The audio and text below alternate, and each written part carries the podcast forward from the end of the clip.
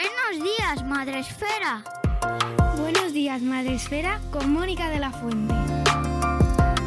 Buenos días, Madre Esfera. Bienvenidos un día más al podcast de nuestra comunidad, la comunidad de Madre Esfera en la que ya sabéis que en cada podcast, en cada programa, en cada publicación intentamos aportaros y traeros ideas para una crianza mejor. Hoy venimos con una invitada a la que tenía ya muchas ganas de traer aquí al programa porque compartimos espacio, compartimos eh, línea de pensamiento, compartimos eh, acción y campañas y, pensamiento y, y, activismo en muchas ocasiones también porque, porque ahí nos encontramos muchas veces en redes sociales protestando o o, llamando la atención sobre temas que nos preocupan a ambas. Así que es un placer dar la bienvenida hoy a Ana Plans. Buenos días, Ana, ¿cómo estás? Hola, muy buenos días. Muy bien y ya sabes, muy agradecida de, que me hayas invitado y de poder charlar un poco contigo. Es una forma de empezar la mañana pues con mucha alegría, con pues tu Ay, mira qué bien. La verdad es que sí, además hoy eh, está empezando a salir el sol, eh, pero ha amanecido muy nublado y lluvioso y llevamos unos días así de lluvia, que se agradece, pero el ánimo también parece como que cae. Así que una entrevista así cercana y charlando sobre temas que nos interesan siempre viene bien. Esto ya sabéis que es un podcast que luego lo podréis escuchar cuando mejor podáis, cuando mejor os venga. Los fines de semana suelen ser ideales para eso, pero aquí cada uno eh, lo hace cuando puede. Oye, yo cuando voy a caminar, ¿eh? Yo cuando voy a caminar aprovecho. Claro, sí, sí, hoy leía en Twitter que una amiga de, la comunidad, eh, que es además de psicóloga, Pilar, nos escucha los viernes, se pone al día con nosotros los viernes. Así que bienvenido sea eh, cuando, cuando lo podáis escuchar. Y luego además también lo subimos al canal de YouTube, así que allí también podéis vernos y darle al like y a la campanita y todas esas cosas que se hacen en YouTube. que yo ya, ahí me siento muy boomer siempre. Bueno, el caso es que queríamos conocerte, Ana, porque pues eres una de esas personas con las que me voy encontrando gracias a las redes, al mundo maravilloso de las redes sociales que me aporta tanto y con la que eh, con, las que creo comunidad de, de, intereses y sobre todo en este caso de defensa de la infancia. Y sí que me gustaría conocerte un poquito y que nos cuentes quién es Ana Plans, quién eres, cuéntanos, porque yo tengo una bio tuya ahí delante, pero me gustaría que nos contases tú quién eres y cómo has llegado al sitio en el que estás ahora y a ese activismo en el que te encuentras? ¡Jo, qué complicado, ¿eh?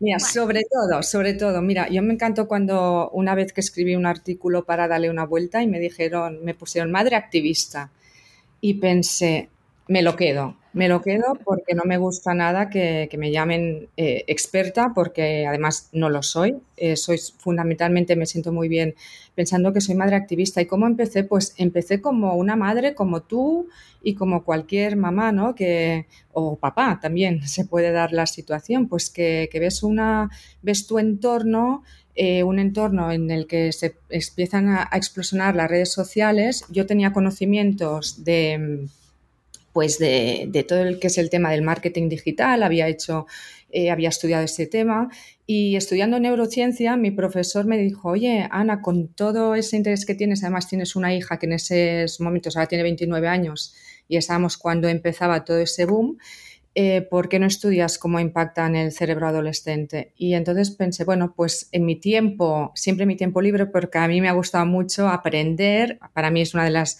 de mis principales pasiones, ¿no? Aprender. Em, entonces, pues bueno, empecé a estudiar ese tema. Por las mañanas, pues trabajaba y luego por las tardes, ya con mis hijos un poco mayores, tengo otro de 19 ahora, Em, pues nada, empecé a estudiar ese tema y así empecé, o sea, empecé realmente de, esta forma, ¿no? Después ya em, también de casualidad conocí eh, la asociación de la, que presido ahora, que es la Asociación de Consumidores de Medios Audiovisuales de Cataluña.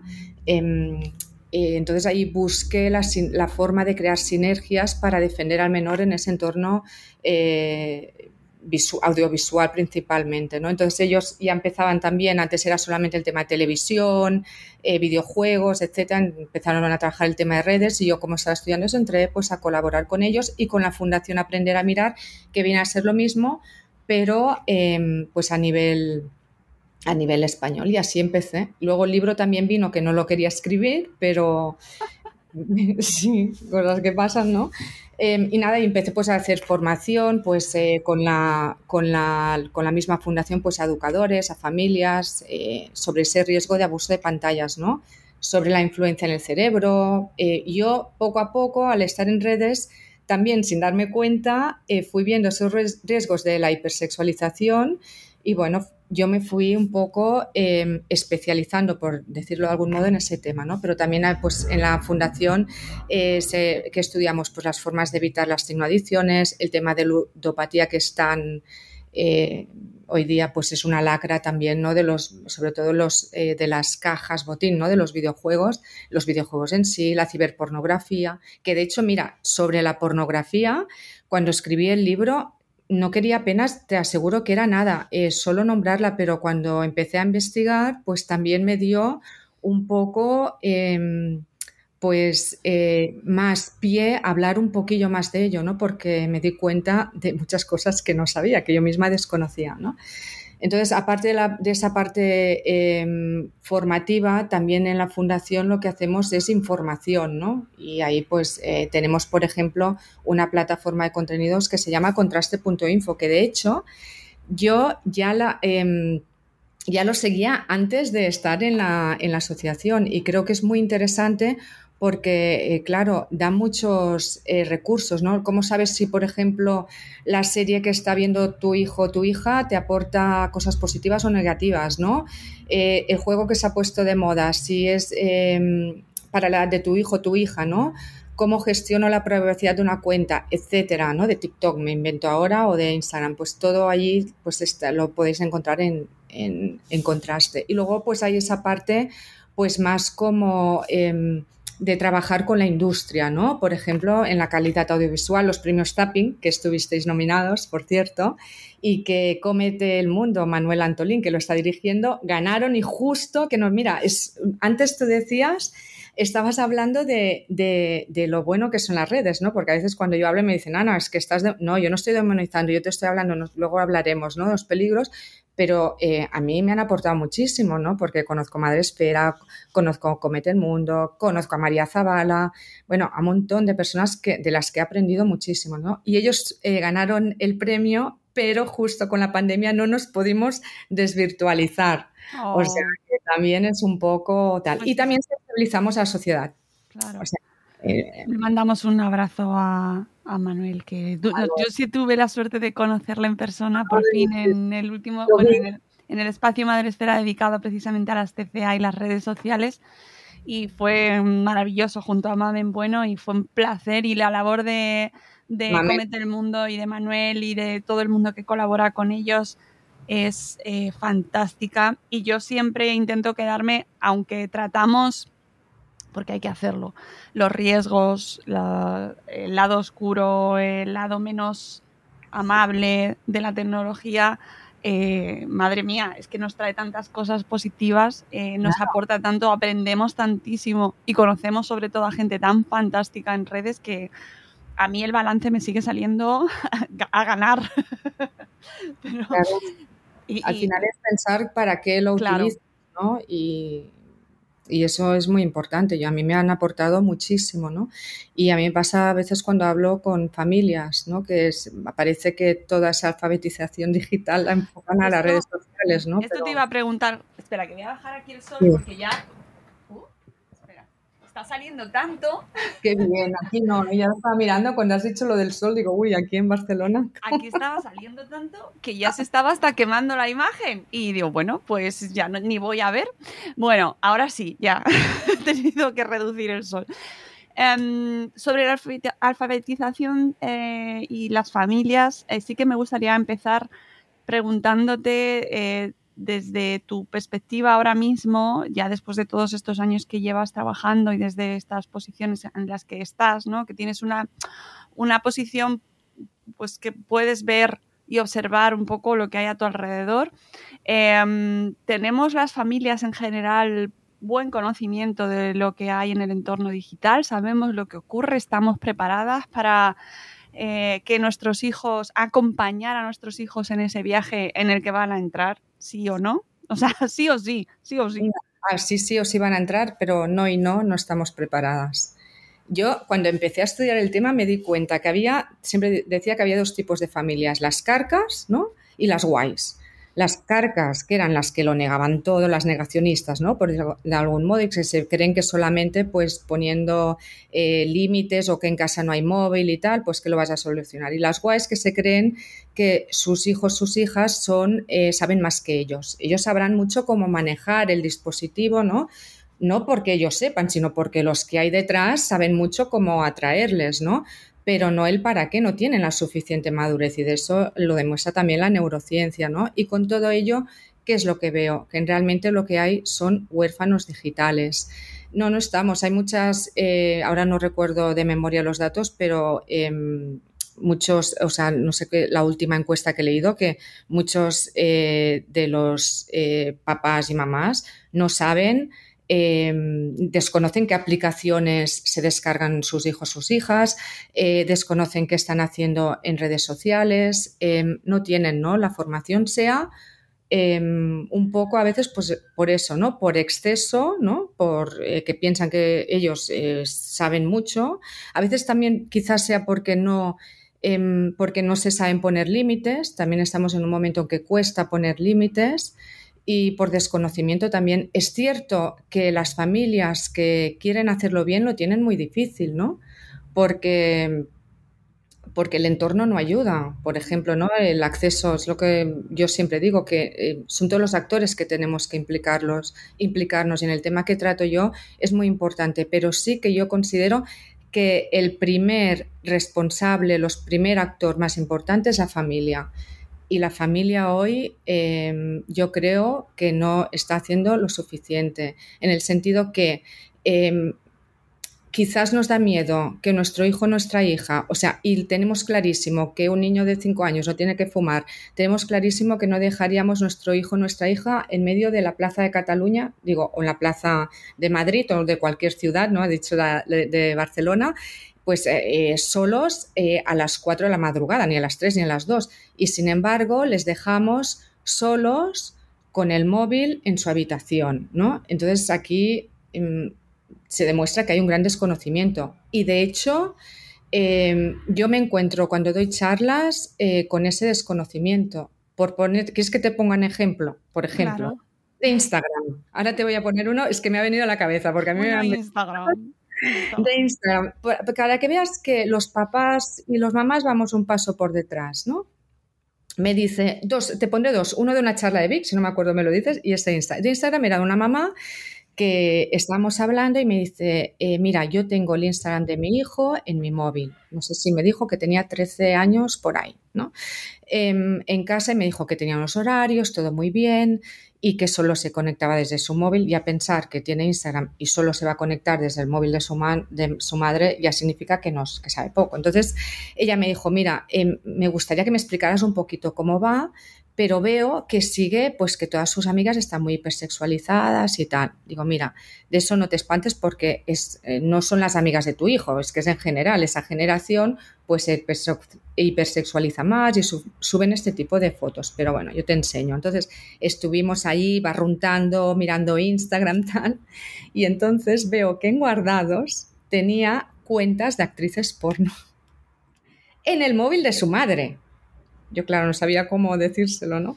Bueno, ya es súper agradecida, muy bien, tal, ¿no? Lógicamente, pero fíjate si el niño sabía que su madre no se entera que tenía el Instagram en el móvil de su madre y guardándose en guardados el contenido, pues eh, cuentas de este tipo, ¿no? Y ella dijo, cuando llegue a casa le va a caer una tal, digo, uy, también no sé qué vamos aquí, ¿no? Que decir, no, ¿sabes? Pero eso es una muestra que me encuentro de forma pues bastante habitual de, cómo vamos ese paso por detrás. Y luego, por ejemplo, en el tema que te comentaba de una mamá de Vic, eh, por citarte dos ejemplos que me parecen bastante paradigmáticos, que después de una charla hablamos del tema de la pornografía. Me dijo, oye, ¿a partir de qué edad tenemos que empezar a hablarles? Porque a veces cuando les dices eso, se piensan que tienes que empezar a hablar con todo lujo de detalles. Y yo quiero dejar claro que yo personalmente, yo soy abolicionista, por lo tanto no voy a dar ese consejo, ¿no? Em, pero se tiene que hablar muy, muy claro. Y entonces me dijo, ay, pero mi hija es muy pequeña y tal. Y cuando llegó a casa me envió un WhatsApp y me dijo, he hablado con mi hija y me ha comentado que en clase hablan de esto, de esto, de esto, tal.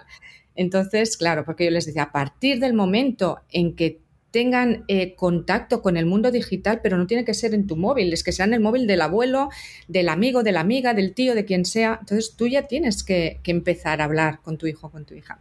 Y esos son dos ejemplos que creo que pueden un poco clarificar lo que yo veo, ¿no? Ahí da mucho, mucha conversación, pero explícanos un poquito esto que has comentado de yo soy abolicionista, porque habrá quien se pierda ahí, en esa afirmación, Ana. Tú y yo lo sabemos porque estamos ahí en, en Twitter y lo vemos, pero habrá muchas familias que digan, ¿abolicionista de qué?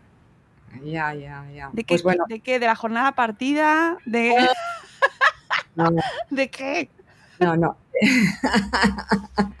para nada, para nada. No, eh, de, la, de, la, pornografía y de la prostitución. Para mí, em, tanto la hipersexualización como la pornografía son dos formas de violencia, ¿no? Y entonces yo me considero abolicionista. Abolicionista quiere decir que em, se tiene que abolir la prostitución, perseguir al proxeneta, perseguir al putero, pero nunca, nunca a la mujer, ¿no? Ayudarla y acompañarla.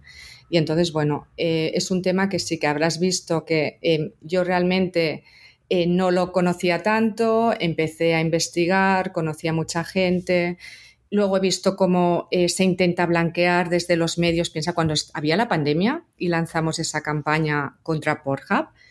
Em, Pornhub es una plataforma. Es, que hay mucha gente que no lo sabrá. es una plataforma tipo YouTube de retransmisión de vídeos, eh, pero sobre porno. O sea, todo específico de porno. Sí, sí.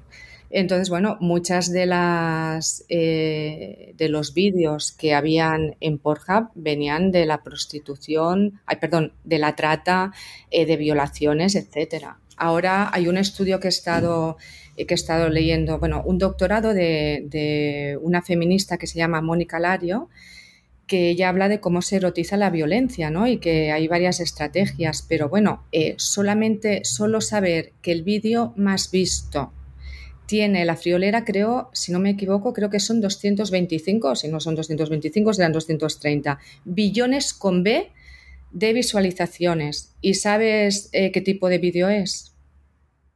Pues es una violación en manada, ¿no? Eh, bueno, esto pues lo dice mucho, ¿no? De, y luego lo que me da, en ese sentido, lo que a mí, pues, em, o sea, no estoy de acuerdo es que, se, que nos vendan un tipo de pornografía ética feminista, porque el término prostitución, que viene de prostituir, eh, literalmente ya significa estar, estar en venta, ¿no?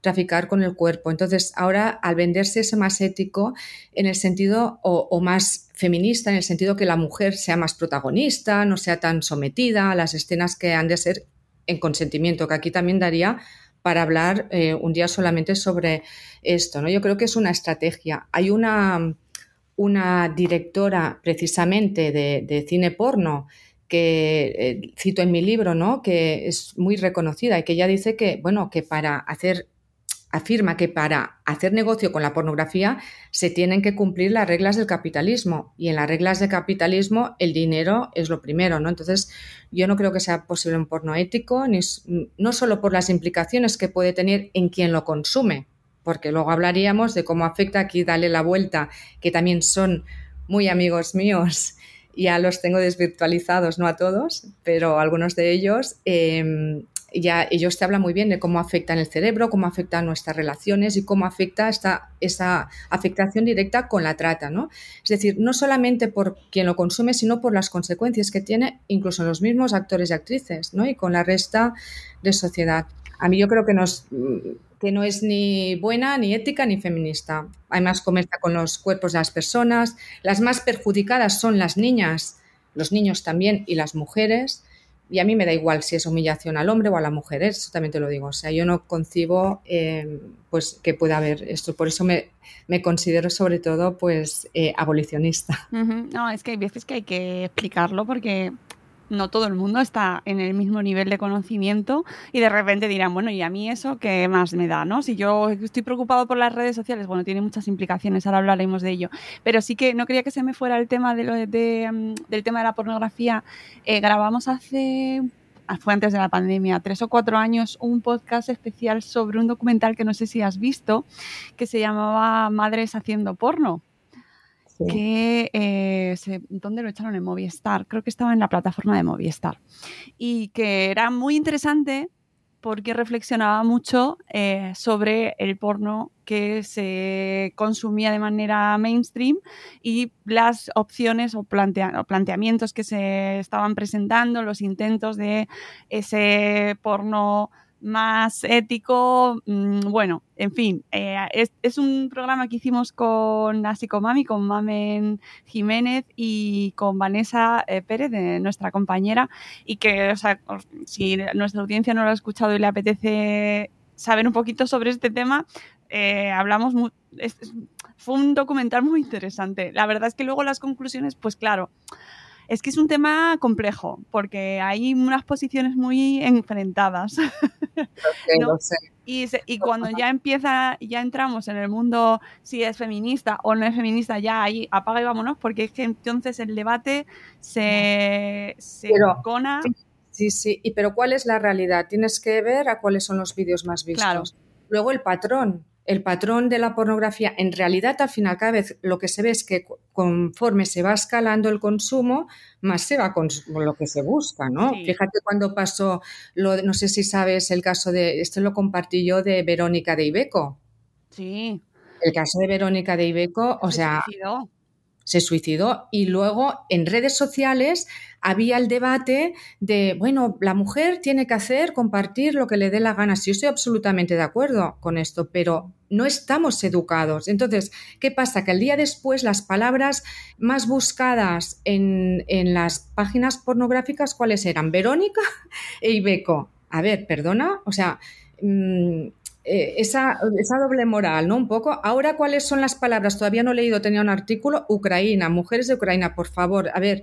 Em, y luego el patrón que va cumpliendo, lo que te decía antes, ¿no? Aparte de que el vídeo más visto, es que yo solamente, siempre lo digo, cuando hablo con personas, les digo, a ver, ¿qué número de visualizaciones dirías? Nadie llega a los 225 billones con B. Pero luego Mónica Lario también explica el patrón que se va repitiendo en muchas películas, que esto nos va a sonar, ¿no? De mujer que no quiere, en la coacción le hace chantaje, al final accede y al final resulta que la mujer es súper activa, ¿no?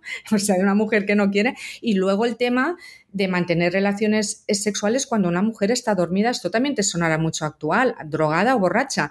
Entonces, ¿qué pasa? Yo me pregunto, como mínimo me lo pregunto, ahí lo dejo, ¿no? ¿Tendrá esto relación, alguna relación con que el 20% de jóvenes entre 15 y 29 años esté negando que exista la violencia de género?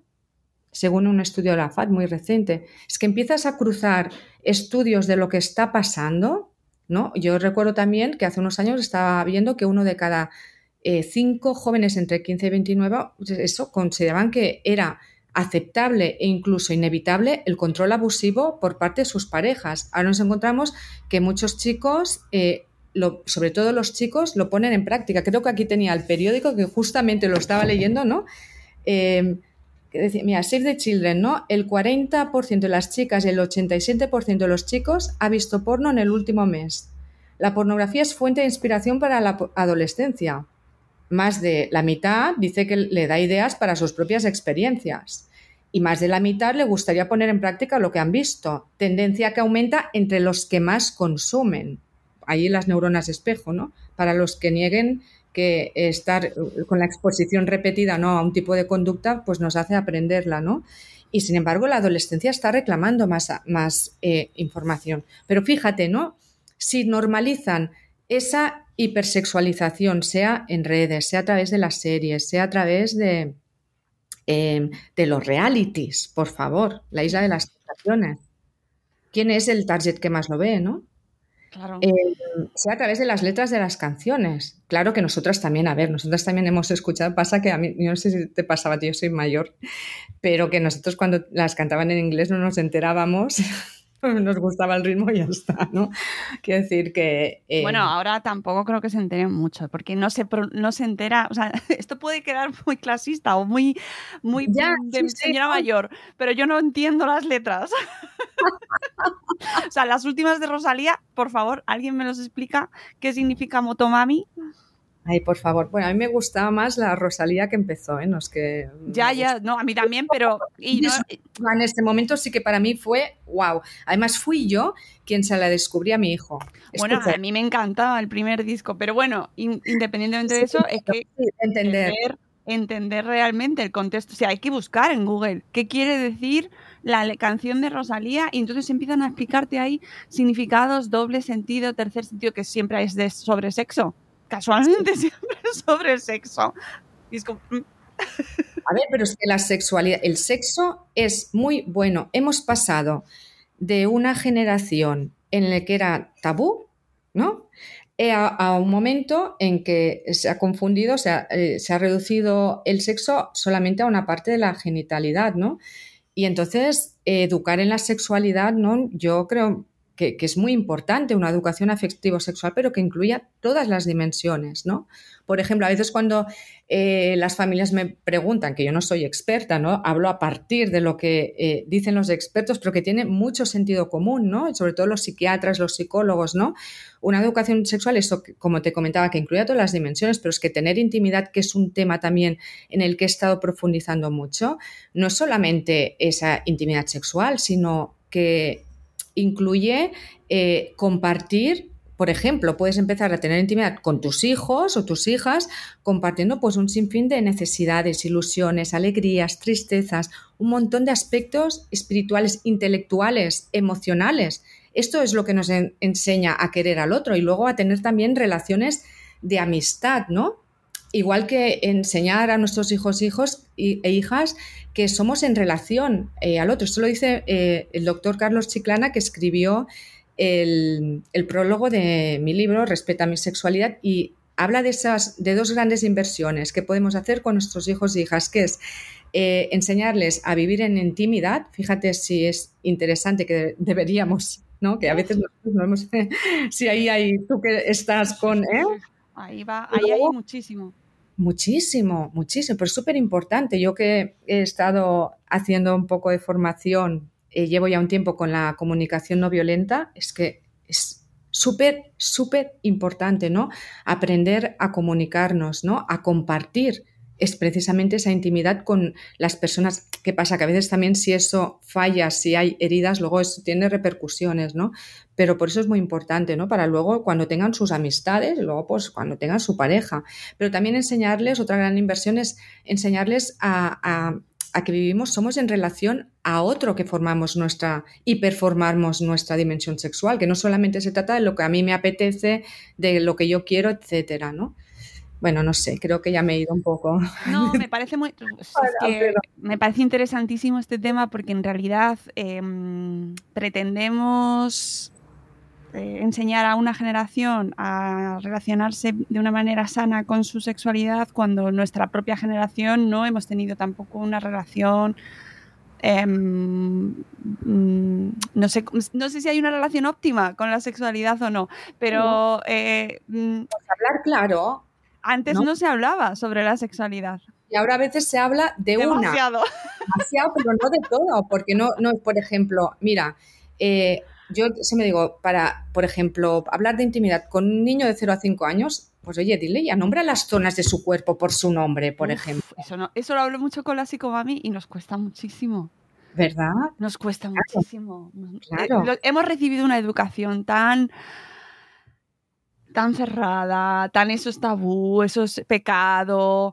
Eh, hay mujeres que no se conocen su propio cuerpo, no saben eh, sobre su propio cuerpo, hasta que dan a luz y ni siquiera. Y, si, y hay gente que no da luz, con lo cual mm, sí.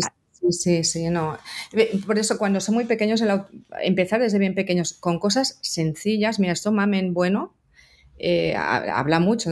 Por ejemplo, también es que además sirve para proteger. Eh, para protegerte de, posibles abusos sexuales, ¿no? Claro, claro, claro, claro. Entonces, eh, hablarles, por ejemplo, de 5 a 9 años ya se les debería hablar, ¿no? De ese abuso sexual, del sexo en los medios en el sentido de que si ven algo, que te avisen. Es que esa edad es...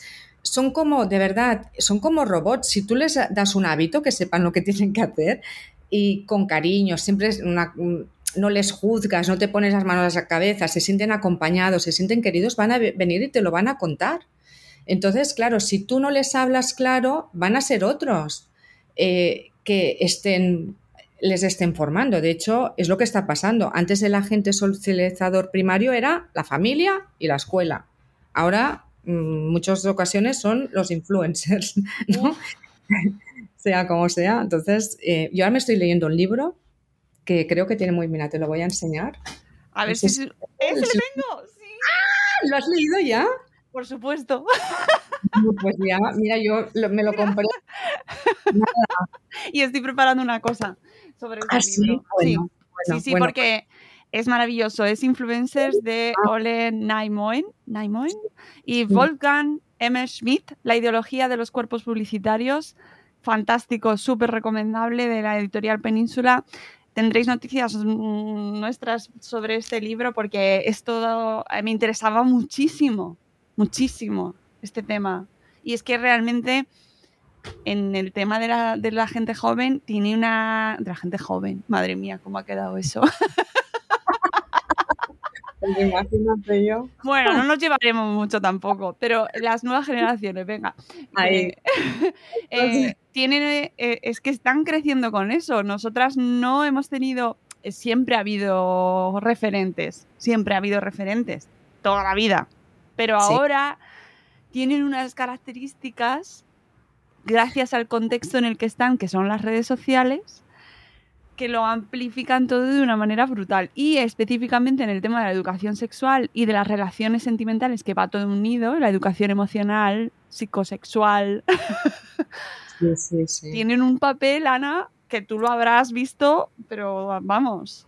Una pasada. Sí, fíjate, yo cuando hablo, por ejemplo, ¿no? de las eh, de los influencers más seguidos en redes sociales. Y hoy día, eh, aparte pues de que estén esos eh, concursantes de reality, los actores, actrices, músicos, cantantes, tal, las reinas en España son las sexy grammars. O sea, y, lo que triunfan precisamente es por vender su intimidad. Esto es lo que más engancha al, adolescente porque la hace como más creíble, más cercana y, es así, ¿no? Cuando en realidad lo que están haciendo es, en ese caso, muchas veces vender ese cuerpo como un objeto, bien sea para eh, conseguir likes, popularidad o para conseguir dinero que claro que puedes hacer lo que tú quieras, absolutamente, pero el tema es cuando esto te lo están vendiendo con un halo feminista, ¿no? Es decir, tú puedes hacer lo que tú quieras, pero a mí no me digas que,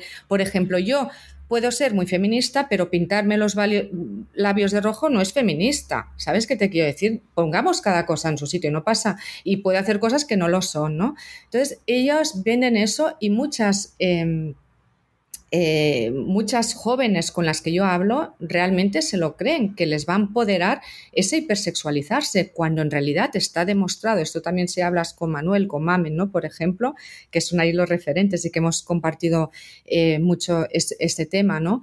Em, en realidad lo que ocurre es que aparecen muchas fragilidades contemporáneas y de hecho han aumentado, ¿no? Como al, valorarte por esa por, por, esos atributos sexuales, ¿no? Porque hipersexualizar al final es eh, valorar ¿no? esos atributos sexuales por encima de cualquier cualidad que pueda eh, destacar en la persona. ¿no? Entonces, ¿qué ocurre? Aparecen esas fragilidades como, eh, no me dirás que no has escuchado, cómo han aumentado las bulimias, anorexias, las autolesiones, las depresiones, las fobias sociales e incluso los suicidios. Pero es que además también te hace más vulnerable a la hora de escoger a tus parejas. Es decir, eh, han aumentado también el, en, ese tipo, en ese perfil, el aumento de relaciones tóxicas, sean de amistad o sean de parejas. De hecho, yo cuando empecé con todo ese tema, creo que el año 2018 fue, el 17, fue el año de los últimos ocho años en que más eh, menores fueron enjuiciados por violencia de género.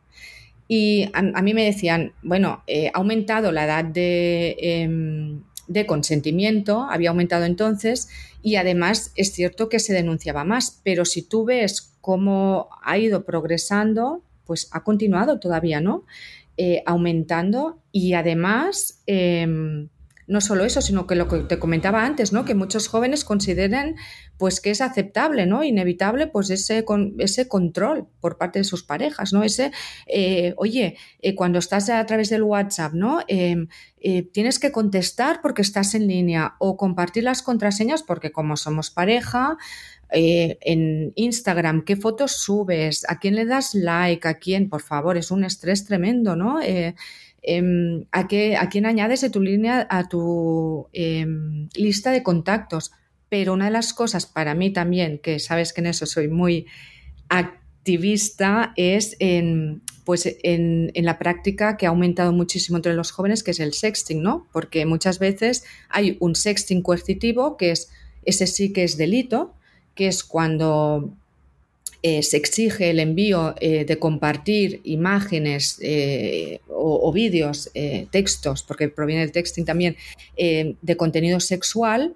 Y mm, en ese caso sí que es delito. También es delito cuando se comparte contenido sexual, cuando el que sale en ese contenido es un menor. El sexting en sí no es un delito, pero sí algunas de las consecuencias que se pueden derivar, como el grooming, que ahí tenemos a Pablo Duchemen, del que he aprendido un montón. Ojalá lo hubiera conocido antes de escribir mi libro. Ahí lo dejo. Eh, con él hicimos además un webinar muy, muy bueno con la Fundación Aprender a Mirar. Y bueno, pues la pornovenganza, etcétera. Pero a mí ya también una de las cosas en las que he visto con muchos formadores y me da un poco de pena es que defiendan delante de menores que existe un sexting seguro. No se tiene que juzgar, no se tiene que, em, además, eh, machacar a la víctima que se hace mucho, pero eh, la realidad es que no existe un sexting seguro. A partir del momento en que tú compartes cualquier contenido, ya has perdido el control y esa es la realidad. Es un tema también que voy a por ahí. Mm, estamos abriendo hoy. Estamos abriendo aquí.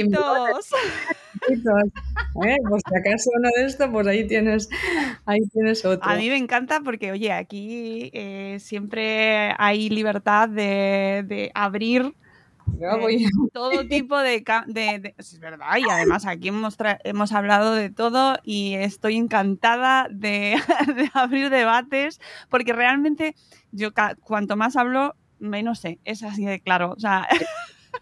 Bueno, eso eso es una buena señal de que estás aprendiendo. madre mía. Em, la gente que nos escucha a lo mejor dice, bueno, pero es que mis hijos son muy pequeños, tienen, tiene tres años, tiene cuatro años. Esto a mí me pilla, yo, yo en lo del negacionismo o abolicionismo, yo del abolicionismo no sé nada, ni quiero saber porque no, no me va a pasar, no me va a pasar. ¿Qué tiene que ver eso con una familia media? Eh, estándar, ¿vale? ¿No? Eh, y, qué tiene que ver con el uso de redes de los niños? Claro, eh, pues que lo que consumen es muy importante y, todo ese contenido audiovisual, sea eh, desde la calle hasta los medios que sean, hasta la publicidad, en redes sociales, en la pornografía, eso es la realidad de ese entorno hipersexualizado en la que van a vivir sus hijos e hijas. Entonces, si ellos no saben qué es lo que está pasando, poco van a poder acompañar a sus hijos, ¿no? En primer lugar es tomar conciencia, pero cuidado, tomar conciencia y luego, porque te va, yo sé, por ejemplo, conozco familias que lo quieren hacer bien, no que no me gusta decirlo también quieren hacer bien, ¿no? Sin embargo, que quieren, pues que, como todos queremos a nuestros hijos e hijas y, quieres ver el entorno que hay y ver tú cómo puedes, ¿no? Eh, ir hilvanando esa educación ¿no? de, tus hijos, pero em, tienes que tomar conciencia, que estás viviendo en ese mundo y le, y le va a afectar, ¿no? Y a lo mejor un día es tu hija que tiene ese problema. Y también em, tu hija o los amigos de tu hija, es que da igual, tenemos que aprender también a desarrollar ese cerebro eh, social, ese ponerse en los zapatos del otro, que hoy día parece que esto mm, como que no está muy desarrollado, porque por ejemplo el sexting a lo mejor puede ser, tú tienes una hija y igual hoy no te afecta, pero fíjate que hoy son las más afectadas, porque además son juzgadas con mayor dureza, ¿no? Y son más coaccionadas, y hay estudios que esto lo, esto lo demuestran. Em, por lo tanto, es muy importante que tú sepas qué es lo que hay en el entorno para poder acompañar, ahí saber lo que, qué, es lo que hay. Pero fundamentalmente em, yo creo que es muy importante educar y educar eh, para mí pues es acompañar el ejemplo que eres, ¿no? Claro, lo que pasa es que, por ejemplo, has dicho una cosa antes que quiero rescatar, que es el tema de hacerlo bien. No, eso ya ves que he dicho no. Porque claro. has visto que te he dicho que no, que no quiero decir. Es un poco el. No, este pero, quiero incidir sobre eso porque muchas veces eh, las familias buscamos desesperadamente porque estamos desbordadas, porque tenemos poco tiempo, porque llegamos a casa a las 8. Eh, mira, llevo tengo la presión del trabajo, estoy hasta arriba, tengo crisis. y encima me dices, me dicen que es que encima estoy fallando porque no estoy aprendiendo todas las redes que está usando mi hijo o mi hija y. Y cuál es la manera de hacerlo bien, cuál es la manera de, cumplir más funciones que se nos suponen a los padres y a las madres. No, y además está muy mal dicho eso de hacerlo bien, ¿no? Un poco creo que tendríamos que salir de, ese, de, esa etiqueta. Yo creo que a veces es tan simple como em, querer a tus hijos por lo que son. tal cual, ¿no? Em, porque sí que hay cosas que no dependen tanto de nosotros y a lo mejor pues eh, tú no estás enterado de las redes sociales, de lo que hay, del entorno y tal, pero tú eh, tienes comunicación eh, con tu hijo, con tu hija, le valoras por lo que es. El sentido de pertenencia es muy importante. Eso también con todos los podcasts que has hecho, gente seguro que te lo habrán dicho muchas veces, que se sientan valorados y escuchados. Tú puedes estar em, con tu hijo o con tu hija compartiendo tiempos, tiempo de comida de calidad, eh, cuando estás cocinando, cuando vas en el coche, hay muchos momentos, no tienes por qué hacer la gran, yo que sé, excursión a no sé dónde, sino eh, simplemente pues compartiendo ese tiempo. Al final, el, el niño o la niña que se siente valorado por ser, por encima de cualquier atributo, Em, pues seguramente será más capaz de tratarse bien a sí mismo, a sí misma, eh, de no, no, tendrá necesidad de sobreexponerse y también será más capaz de mantener relaciones sanas con los demás. Y luego hay otro tema que es eh, cuidar esa intimidad desde la infancia, porque tú dices, hay padres, y familias, ¿no? Que llegas a casa y va, este es un perfil, ¿no? Que llegas a casa, jolín, em, con todo lo que tengo, ¿no? Y encima tengo que hacerlo bien, ¿no? Pues estar, compartir tiempo de calidad con tu hijo, deja el móvil en la entrada, empieza siendo tu ejemplo, porque, a ver, te voy a decir una cosa, cuando vamos a los institutos y preguntamos, eh, ¿cuántos de vosotros pensáis que vuestros papás y mamás hacen un uso abusivo del móvil? Ya te puedes imaginar las manos que se levantan. Entonces, ojo, ¿no? Porque también em, a veces decimos para trabajo, para trabajo. Bueno, pues también nos tenemos que poner nosotros unos límites y pensar qué es lo importante para nosotros.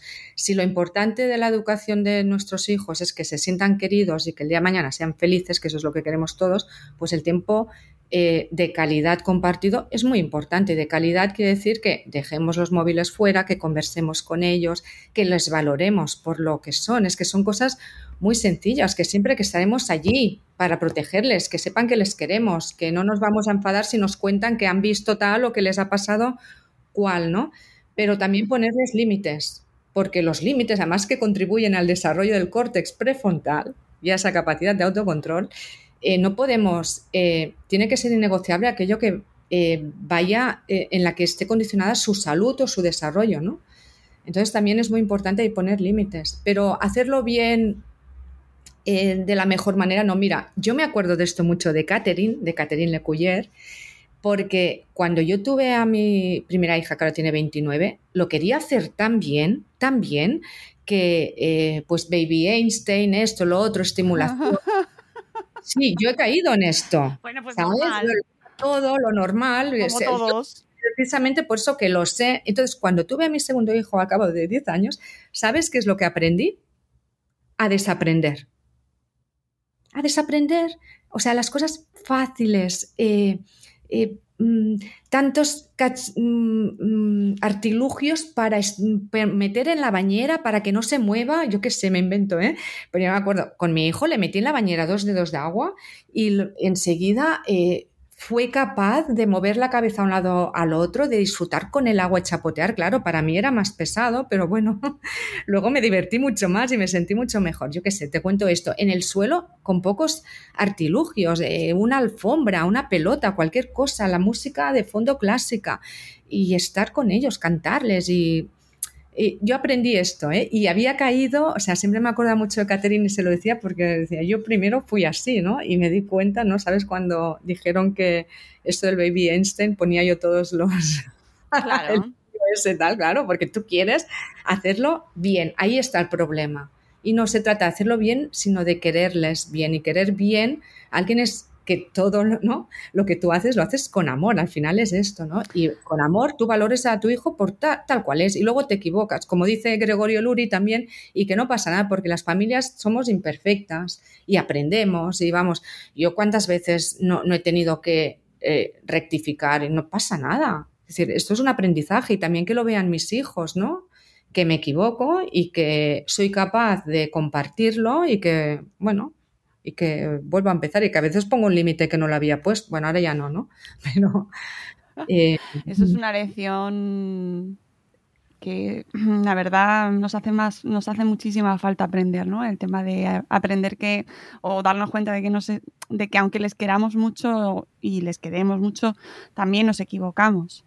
Claro, claro que sí. Yo más de una vez me ha pasado que pues me doy cuenta, o a lo mejor eh, pues en una conversación te das cuenta de que a lo mejor le estás, eh, le has puesto un límite que no debías ponerle a tu hijo o a tu hija y que realmente pues no estás satisfaciendo ahí tu necesidad. Y el momento que le expresas cuál era tu necesidad, entendiendo primero sus sentimientos, ¿no? Eh, y hablando de sus sentimientos, pero tú también muestras tu necesidad, jo, la, conversa la comunicación es que fluye muchísimo más. Oye, me he equivocado, sí. También, es que el tema del error también, ¿verdad? Em, como que lo tenemos como algo malo. Claro, y ahí... ¿Cómo aprendemos, ¿Cómo aprendemos a caminar? Y ahí voy a unir con el tema redes sociales y tecnología, porque em, se está asociando como criar bien, criar sin redes o sin tecnología. Eh, rescato un titular que vi el otro día en medios eh, de una entrevista eh, que decía un señor americano que no, no, debían tener móvil los chicos hasta los 18 años o los 16. Se están poniendo unos estándares un poco altos, ¿no? O sea, Sí, ahí está la, gran pelea. Yo como voy por libre puedo decir lo que realmente lo que pienso. Em, a ver, yo creo que depende de, de, la familia, ¿sí? Y luego, ¿qué entendemos por alfabetización digital? De la familia y de cada niño y cada niña. Es que dependen muchísimas cosas, ¿no? Em, sí que lo que tengo claro es que en redes sociales y especialmente en redes como Instagram y TikTok, a mí es lo que más me preocupa. De hecho, Instagram, eh, hay un estudio, ¿no? Eh, que se hizo que es em, a, jóvenes en Reino Unido que decían eh, que, Instagram era la, pues la red social que, pues, que más les afectaba de forma mental, ¿no? Que no o que menos les gustaba también en ese sentido, que peores repercusiones tenía, ¿no? Yo personalmente, con lo que veo hoy día por prudencia, yo soy partidaria de retrasar la edad. Ahora bien, no es lo mismo una familia eh, tecnológica y que realmente tenga conocimientos. Si tú tienes conocimientos y en tu familia se manejan tal, oye, em, ya sería otra cosa.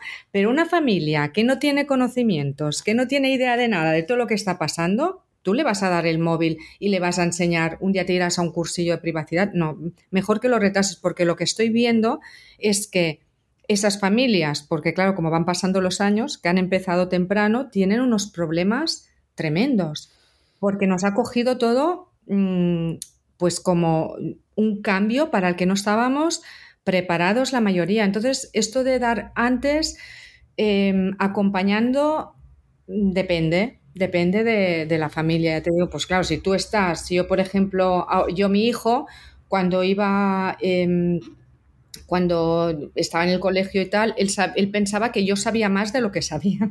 Claro, siempre, pero eso es normal porque nos admiran y eh, piensan que somos eh, figuras de eh, celestiales. Porque en esa edad, ¿no? Un poco, pues eso les... Luego se dan cuenta de que no y ya cae. Ya, está bien, ya está bien, ¿no? Pero en esa edad, ¿no? Yo, por ejemplo, cuando el tema de WhatsApp le decía, a ver, ¿qué dice WhatsApp? ¿16 años? Pues son 16 años. Yo no me, me pero claro, yo tampoco soy una persona que me salte las normas. claro, ellos ven mucha esa coherencia, ¿no? ¿Te has quedado congelada? No. Ah, ah, vale, te ha quedado la imagen bien, buenísima, ¿eh? Es para hacer un porque te ha quedado la imagen aquí congelada. Queda un buen rollo tremendo. Mucho menos mal. no sé qué estaba diciendo, pero. Eh, ah, sí, bueno, pues yo me. Pero claro, si tú eh, estás poniendo unas, eh, unos límites y te los saltas, por eso el tema del ejemplo, como dice Gregorio Luri, ¿no? que el mejor órgano educativo es el ojo. Siempre repito lo mismo, ellos se van a fijar en lo que nosotros hacemos. Yo, desde luego, visto lo que he visto, prefiero retrasar. Pero retrasar no quiere, dice, no quiere decir que no Em, ¿no? que no tengas ningún tipo de alfabetización. Es que hay mucho que hacer en alfabetización digital, por ejemplo, tú te puedes meter eh, con tu hijo, con tu hija puedes compartir Spotify, puedes buscar música, puedes buscar contenido de calidad, TED Talks, pero primero también conoce a tu hijo, a tu hija, que le guste, que se le da bien. Además, vas a quedar de maravilla con ellos porque van a decir, jo, cómo se lo ha currado mi madre mi padre, que sabe, ¿no? Yo, por eso te decía, Rosalía, yo me adelantaba, reggaetón, que tal, y yo le decía a mi hijo, pues yo lo siento, pero es que no, muéstrame algo que tal, pues mira, Camilo, ¿has escuchado? Pues venga, Camilo, ahora, ahora yo soy más seguidora de Camilo que él. Uf, Camilo, lo siento, ¿eh? pero me da una pereza. bueno, eh, sí, he pasado esa, etapa, ¿eh? O sea, me gustó mucho al principio y ahora estoy ahí que... Camilo, estás muy pesado con el, la paternidad, Camilo. Sí, el tema de... ¿eh? Sí, totalmente. Pero bueno, como música, es decir, como el contenido de reggaetón que era pues como más... Eh, ¿no? Que no humillaba a la mujer y tal, pues, demostró esto, ¿eh? No, ya no entro dentro de redes porque yo creo que es una sobreexposición de la intimidad. Total. hemos hablado de la sobreexposición, otro temazo, de cómo compartimos la intimidad de nuestros. No, es que ha cambiado, ya no, te, no existe el mismo concepto de antes. No sé si lo observarás tú, pero yo creo que la, la intimidad tal y como la hemos conocido ya no existe se han empleado los límites. A ver, el concepto yo creo que es el mismo, lo que se han empleado son los límites, ¿no? Y entonces, ¿qué pasa? Que mm, lo que antes, por ejemplo, yo siempre pongo ese ejemplo que a mí me sirve muchísimo, ¿no? Tú imagínate un álbum de fotos antes. Tú un álbum de fotos en tu casa no se te hubiera ocurrido, lo compartías con quién? Con tus amistades, con la familia, pero no se te hubiera ocurrido salir a la calle y compartirlo con personas que no conoces. Pero, en primer lugar, porque a la otra persona no le hubiera interesado lo más mínimo, entre otras cosas. Fíjate, se ha cambiado. Y en segundo lugar, por pudor, que no en plan de censura, sino como protección ante la intromisión de, ese espacio personal, ¿no? Máximo, yo me acuerdo en el mercado, ¿no? Cuando iba la mamá con la foto que tenía allí, le enseñabas a la, ¿no? Al, ay, mira la foto, ¿no? De mi hijo. Hoy día, ¿qué pasa? Que compartimos esa intimidad con personas que ni saludaríamos en la calle, ¿no? Entonces, claro, el sharing, que es ese compartir, eh, ese riesgo a mostrar sin límite a tus hijos en las redes sociales, es algo que se ha normalizado mucho. Y claro, nuestros hijos, es decir, no es nuestros hijos, a ver, es su intimidad. Nosotros, si acaso, somos los principales responsables de proteger esa intimidad. Y además, ¿qué ejemplo le damos para el día de mañana cuando tenga que proteger su intimidad? Cuando esté en redes y le digamos, no, no compartas, cuidado con poner el colegio, cuidado con poner las fotos, que esto Pablo Dulcemen también no habla muy bien. ¿Con qué autoridad, no? O con qué, em, no me gusta esa palabra, ¿no? Tampoco, pero, ¿no? ¿Cómo nos, qué ejemplo les vamos a dar nosotros, ¿no? Y cómo vamos a decirles que hagan algo, les vamos a aconsejar algo que nosotros no hemos hecho. Y además hay mucha inconsciencia porque cuando tú compartes una, un contenido, no sabes dónde va a ir a parar. O sea, una simple foto del bebé, ¿no? O de una niña bailando, esto también lo sabe muy bien Pablo, ¿no? Lo cuenta, pues eh, seguramente puede ir a parar pues como aperitivo de muchos pedófilos para en, en, la internet, ¿no? Oscura, en la internet profunda, ¿no? Em, para luego consumir otro contenido más, todavía más heavy que viene del abuso sexual infantil. Tampoco sabemos cuánto tiempo va a estar en redes o cómo puedes afectarles, cómo le puede afectar a tu hijo o hija, tú que tienes adolescente, cuando llegue a los 18 se vea que le has publicado toda su vida. Oye, es que es su intimidad. Yo eso es algo que me... Eh, o si nos pueden denunciar, y ha habido algún caso ¿no? de, denuncia. También entiendo que es un subidón de dopamina, porque claro, a ver, a mí a veces también digo, jo, si comparto esto, qué guay que ha hecho mi hijo, lo comparto, pero pues compártelo con las personas que, ¿no? Creo yo, no sé. Es, y es algo muy nuevo. Sí, sí, pero es, tremendo, ¿eh? O a veces eh, hay familias que me dicen, bueno, pues así damos ejemplo de lo que sea. A mí, personalmente, me cuesta, antes hablábamos del síndrome del impostor, pues me cuesta pensar de que soy ejemplo de nada. Entonces, me cuesta ponerme en la, en la tesitura de esas familias que mm, comparten la intimidad de sus hijos para ser ejemplo. Y tengo que reconocer que me cuesta. Pero Aún y así, eh, pienso, antes de, compartir tanta intimidad, pues piensas que lo puedes hacer de una forma más creativa, porque lo que es cierto es que estás em, compartiendo algo que no es tuyo. Una influencer un día decía, no, mi hija, no sé si tenía cinco años, se siente muy cómoda. A ver, tu hijo no tiene de cinco años el cerebro suficientemente desarrollado para decidir. Tienes que protegerle, eres tú que tienes que crear esos espacios de privacidad para proteger la intimidad, ¿no?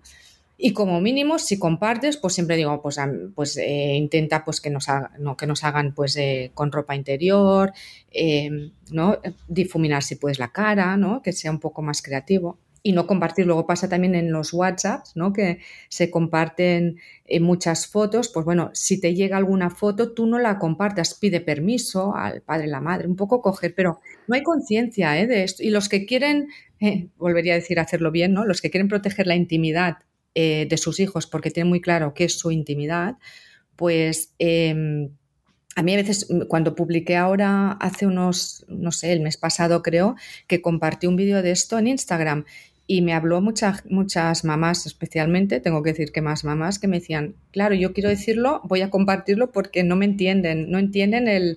No, y a veces le dicen, ay, ¿por qué no lo pones? ¿Por qué no tal? ¿no? Y realmente no hay esa conciencia, ¿no? Y entonces sí que sí que me lo, me lo dijeron, ¿no? Pero tú no sabes cuando eh, compartes em, cualquier tipo de contenido dónde va a ir a parar. Y la intimidad es algo que, como tú dices, ¿no? Yo no creo que sea el concepto, sino que lo que se han ampliado son los límites. Y claro, cuando tú lo dejas al descubierto algo que es tan tuyo que tendría que estar para tus amigos, para las personas pues más íntimas, y valga la redundancia, pues claro, eres más vulnerable. Y entonces aquí estás poniendo en vulnerabilidad a tus hijos. Bueno. Sí, sí, a mí me parece un concepto sobre el que tenemos que reflexionar mucho, el tema de la intimidad porque y la privacidad, porque realmente se han como que explotado las, los límites, ¿no? O sea, hemos derribado las, las paredes de las habitaciones que, en las que vivíamos ¿no? y de las casas y al entrar en este mundo digital ya no existen esas paredes a menos que las pongamos nosotros. Y claro, cuando todo va hacia un mundo eh, sin diáfano, ¿no? El open spaces desde de los, el open concept de las casas americanas, ¿no? Llevado a, a, nuestra vida, eh, parece que ya no hay no queremos tener paredes, queremos que se vea todo. Y, reflexionar bien sobre eso me parece un ejercicio que tenemos que hacer nosotros como padres para explicárselo a nuestros hijos, porque ellos lo que van a ver, eh, realities, como tú bien dices en la tele, en los que se, se muestra todo, sus influencers les muestran sus mejores y sus peores, entre comillas, momentos. Sí, esto también es... Ahora estaba leyendo un artículo que todavía de la sí, sobre la salud mental y los likes, lo tengo aquí. Y muy interesante, ¿no? O sea, le hablaba un poco, hace un discernimiento, eh, tampoco es que sea muy taxativo, pero te lleva a pensar, ¿no? Se hace la pregunta sobre la glamorización de la salud mental, ¿no? de esos influencers que se abren en canal, porque claro, una cosa es dar visibilidad, que parece muy bien, pero ¿dónde está ahí el... Es interesante, ¿no? ¿Y cuánto eh, va ahí de, de, testimonio franco, honesto y real? ¿Y cuánto de búsqueda de likes? Claro, porque además son eh, realmente eh, esa, esos vídeos tienen un montón de visualizaciones, ¿no? Mm. Un poco como todo el tema que es cotilleo, ¿no? Todo eso que engancha, ¿no? Pero tiene un montón de visualizaciones, ¿no? Sí, sí, gustan mucho. O sea, los vídeos. Eh, yo ahora es un tema que me estaba leyendo ese artículo, digo, pues voy a ver vídeos, ¿no? Y si realmente es así, ¿no? De influencers que se abren en canal, realmente tienen más visualizaciones. Entonces, bueno, ahí el punto entre decir, bueno, eh, no estoy preparado, o sea, que alguien pueda dar visibilidad a la enfermedad mental, que me parece muy bien, ¿no? No estoy preparado, estaré un tiempo fuera, De redes es una buena forma de, dar visibilidad, pero es necesario abrirte Luego vuelven y es, yo los veo de, de maravilla después de todo ese drama, ¿sabes? Como si no hubiera pasado nada. Entonces, también es un tema como todo lo que es eh, la intimidad, yo creo que es muy importante que se vaya hablando y que... es importantísimo porque además luego se mercantiliza, ¿no? Ese me voy a ir de redes, pero me voy a ir de redes, eh, yo que sé, estaba pensando en, el verano de Dulceida, ¿no? Cuando se fue de las redes. Y, y, lo que implica y cómo la gente sigue estando al tanto porque lo va, lo va viendo en el perfil de los otros influencers que estaban con ella. Al final es todo como una, un poco una locura, Ana. Yo creo que para nuestra generación es un reto abismal y yo creo que para ir así un poco concluyendo, eh, es un reto dificilísimo eh, saber hasta qué punto lo estás haciendo bien, entre comillas. Comillas con nuestros hijos y cómo educarles de una manera digital cuando encima en un día te encuentras un titular que te dice que hasta los 18 no le des el móvil y tú ya se lo has dado o le acaban de regalar a tu, a tu hijo, a tu hija el móvil que se están regalando mucho en comuniones, ¿no? Y de repente al día siguiente un expertazo te dice, no, no, hasta los 18 no. por ejemplo, en comuniones ya es algo que eh, el sentido común de los padres y la ley general de protección de datos te dice, te deja bien claro que una persona no está capacitada para gestionar sus datos hasta tener, 14, pues hombre, un poco que tenemos una responsabilidad como padres y madres. Y ahí está el punto, ¿no? Luego habrá cosas que digamos, bueno, no se me he equivocado, pero yo en casa lo veo claro, por eso, por eso, por lo, al final es toma decisiones eh, pues de forma continua, ¿no? Y que luego además no, no, es toda la responsabilidad sobre las familias, sino que hay muchos actores que se tenían ahí que meter. Por eso desde la Fundación también trabajamos ahí para hacer presión, ¿no? O sea, hace falta una legislación. Yo hice una campaña No Oigo que no me hizo caso ni el tato, creo. Bueno, mira, aprovecho para decirle a ver si alguien quiere, quiere, eh, quiere firmarla, que es un poco para eh, que se tomen medidas para verificar, ¿no? Pues, y para ese cumplimiento de, esa ley de, la Unión Europea, ¿no? Que un menor de 14 años pues no debe estar sin consentimiento paterno, ¿no? Pero también eh, el tema de los medios, ¿no? Los medios de comunicación tienen mucha responsabilidad. Eh, ¿Qué hacen? Eh, a mí me, precisamente lo que no me gusta nada es ver esas noticias alarmantes y a veces me genera de verdad frustración, ¿no? Porque cuando estás trabajando en ese tema como activista y ves grandes titulares, no sé qué, y pienso, sí, mira que va a durar, ¿no? O la hipersexualización, sí, pues oye, pues a ver si hacemos algo en educación en las escuelas, pensamiento crítico, toma decisiones, ¿no? Eh, darles herramientas. Y luego ves, bueno, ha pasado el gran titular, no sé qué, ha violado tal, el otro no sé cuántos tal, ha, pasado, y luego ya mm, nada, ¿no? Pues bueno, realmente en los medios también, pues promover que se respete ese, por ejemplo, eso, estamos hablando de la edad mínima, pues que se promueva, ¿no? Ese acceso y dejemos también a los niños y a las niñas ser niños y niñas en la publicidad, en, las, en todo, ¿no? Y luego, pues, en el ámbito pedagógico también, ¿no? Esos recursos para una auténtica alfabetización digital, pero real, que no todo es estar ahí en redes o móvil, sino hay mucho más para que luego nosotros poco a poco pues nos vayamos formando padres, hijos, padres con hijos, todos en los colegios para luego decidir, ¿no? Luego cada familia que haga lo que, ¿no? En plan, tú sí le das, tú sí no le das, ¿no? Claro. ¿No? tú lo estás haciendo bien o tú no. Y luego reconocer la gran incoherencia que existe entre esos, esos titulares eh, de no le deis un móvil hasta los 18 y por otro lado el grueso de la sociedad de la, de, las, mm, del mercado ofreciendo productos digitales y pantallas para niños. Sí, sí. ¿Que dónde lo van a ver si no tienen pantallas? En... mentalmente. Sea, es decir, es incoherente. Nos están mm, sometiendo, claro, es una paranoia al final. Dice, no le puedo dar pantallas, pero todos los, libros son digitales. Perdón, ¿ves? Yo había he puesto modo silencio, pero tengo a mi madre, porque ahora yo, o sea, ya no soy madre de mi madre ya, ¿sabes? Claro, esto es así. La tengo en, ¿cómo se llama esto? En favoritos y me ha saltado, había puesto no molestar y esa es la realidad. Las madres, están en favoritos siempre. Siempre. ¿eh? Y luego cuando se hacen mayores, porque ya es que como que soy mamá de mi mamá. Ese es otro temazo, que es el tema de la alfabetización digital de nuestros mayores y del mundo senior, que ahí también tela, que les tenemos abandonados. que mi madre, tengo que estar, digo, no, lo que no he pasado con mis hijos lo paso contigo, no, mi madre es un peligro de enviar cosas. Hombre, no, no, pero eh, que, es, que son, son carne de cañón los pobres, porque al final ellos sí que tienen menos recursos que nosotros aún. Un tema muy interesante. Y esta reivindicación que se ha hecho de poder acceder a los cajeros, de que les den asistencia personal en, en los bancos, en las cajas, por favor. Por favor. Que haya una persona que les ayude y les dé un servicio por su dinero, que no les están regalando nada, que es su dinero. Absolutamente de acuerdo contigo. Que, que hablamos, hablamos mucho de la infancia y tal, y que es verdad, es normal, pero es que nos vamos a hacer todos mayores, todos. Y, nos y querremos y exigiremos que alguien nos trate con dignidad. que ese dinero es nuestro. Totalmente. Uf, a mí que ese tema. No, bueno, es que es para eso. Es para, es para indignarse. Es, es tremendo. Yo estoy absolutamente de acuerdo. En fin, oye, antes de terminar y de irnos, por favor, tu libro, eh, véndenos tu libro, pero ya mismo cuéntanos, eh, respeta mi sexualidad, para quién está escrito, qué van a encontrar en él y dónde lo pueden adquirir. Mira, muy rápido, muy rápido que em, para ya finalizar. Bueno, Respeta a mi sexualidad está dirigido a familias y educadores también.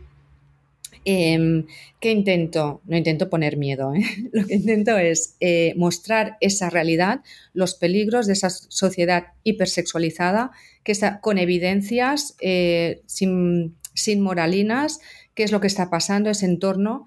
Y luego lo que intento es eh, empoderarles, ¿no? Que tengan herramientas para que, porque yo creo que eh, deben tomar las riendas para educar en ese entorno hipersexualizado. Y se puede encontrar pues en Amazon, en la Casa Libro, en el corte inglés, o sea, online lo puedes encontrar sin, sin ningún problema. Muy interesante, porque hay mucha gente que no identifica esa hipersexualización. A mí me parece lo más sin haberlo leído todavía, porque no lo he leído, pero me parece lo más importante, identificar esa hipersexualización, ¿no? Mm, eh, darnos cuenta de que lo que entendemos como normalizado no debería serlo. ¿Y por qué? ¿Qué consecuencias tiene?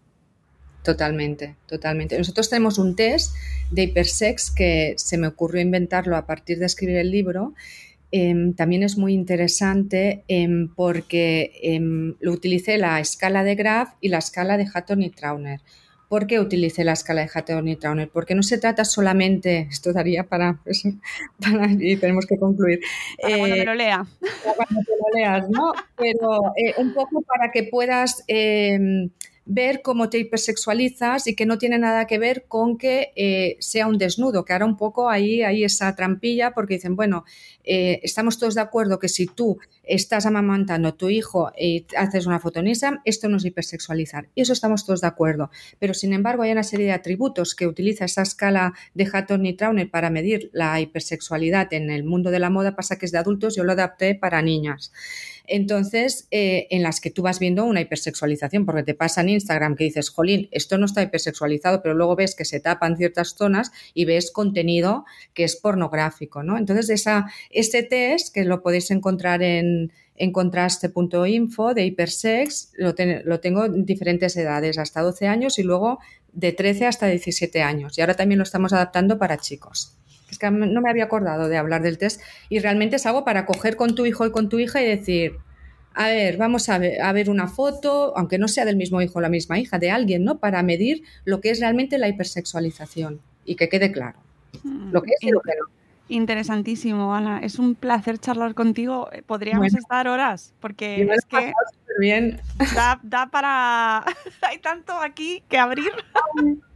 Sí, sí. Hablaremos más seguro porque aquí hay mucho de lo que de, lo que seguir tratando. Es que realmente es inmenso este tema, da para muchísimo. No hemos hablado de series, no hemos hablado de euforia, que me hubiera encantado tratarlo contigo, pero bueno, lo haremos en otro momento seguro. Porque tela, tela, tela. Amigos. que es que tengo el pendiente la segunda temporada, pero ya he oído cosas sobre la segunda temporada y tengo ahí que. Así. De series cuando quieras. Y además puede venir un día si en, en la asociación tenemos expertos y expertas en series que son una pasada. De hecho, si tú ves alguna crítica, te va a encantar porque eh, realmente eh, ayuda mucho a pensar, ¿no? Claro cuando hablas con tus hijos, pues es una forma de comunicarte y leer una crítica que, de hacerles pensar también, ¿no? No, y ver, ver cosas que a lo mejor se te habían, no las habías captado, ¿no? No te habías puesto ese filtro y no, no, no habías caído en ello hasta que de repente alguien te lo hace ver y entonces ya lo reflexionas. Pues nada, seguiremos hablando y sobre todo seguiremos leyéndote, Ana, y siguiéndote en redes, que, que tienes un perfil muy activo, la podéis encontrar en Ana Plans, en Twitter, y luego en su web eh, anaplans.es, me parece. Eh, anaplans.es y su libro Respeta mi sexualidad, que lo podéis encontrar en todas las librerías y que estoy convencida de que va a cambiar vuestra perspectiva, que nos hace mucha falta introducir diferentes enfoques y escuchar muchas voces para poder aprender e intentar hacerlo. Si no se puede hacer bien, bien, porque eso ya, ya hemos visto que es pues muy difícil y que lo que es bien para uno no es bien para otro, pues hacerlo mejor. Ya, con eso nos, nos, nos, quedamos más tranquilos. Ana, muchas gracias por tu labor, por tu trabajo, por tu activismo, por todo lo que haces, que haces muchísimas cosas y que, y que sigas ahí aportando tanto. Gracias a ti. Gracias a ti también por tu activismo. En eso, en eso nos acompañamos. Pues amigos, aquí seguimos. Eh, espero que os haya resultado interesante este programa y volveremos en un nuevo episodio de Buenos Días Madre Espera. Hasta luego, Mariano. Adiós.